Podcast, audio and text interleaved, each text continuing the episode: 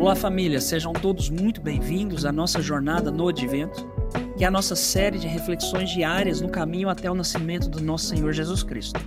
Hoje, dia 25 de dezembro de 2023, a segunda-feira de reflexão sobre a Natividade do Senhor. Meu nome é Fabrício Ottoni e hoje vamos refletir no texto da carta do apóstolo Paulo para o seu filho na fé Tito, do capítulo 3, do verso 4 até o verso 7, e vou ler na versão Almeida século 21.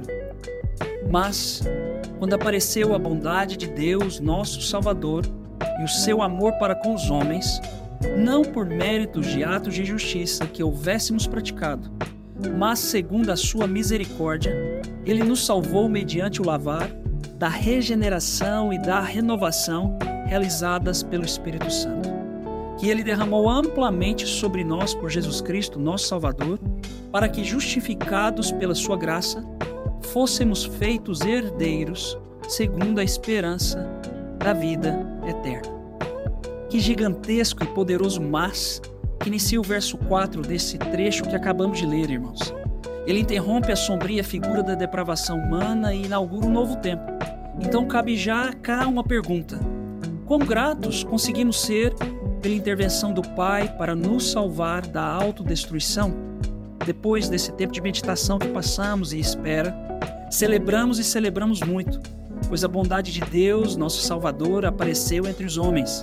Essa estrela que brilha aponta para uma esperança viva de um retorno definitivo e que brilhará eternamente, de forma quase poética. É o próprio Paulo, versos antes, no capítulo 2, verso 13, que diz: Aguardamos a bendita esperança do aparecimento da glória do nosso grande Deus e Salvador, Jesus Cristo. Pronto. Enquanto aguardamos a bendita esperança do seu retorno, jamais esquecemos o propósito da sua primeira vinda e do seu sacrifício vicário em nosso favor. Então, para a pergunta que fiz anteriormente, eu mesmo respondo assim: com grato que eu consiga ser nessa vida, serei. E sei que serei eternamente.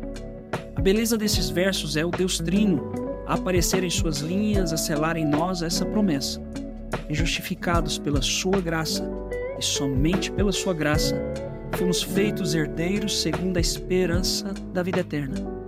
E como herdeiros, andemos então nesta vida a exalar esperança pelos nossos poros, mas não é uma esperança qualquer, é uma esperança viva e de vida eterna.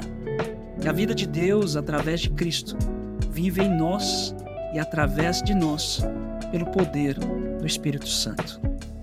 Oremos. Grande e maravilhoso Deus, teu amor e tua misericórdia são novos todas as manhãs. Não deixe teu povo se contentar com a repetição de louvores surrados.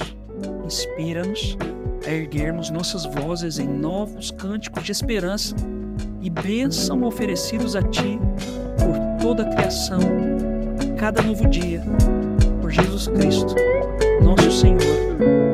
Amém.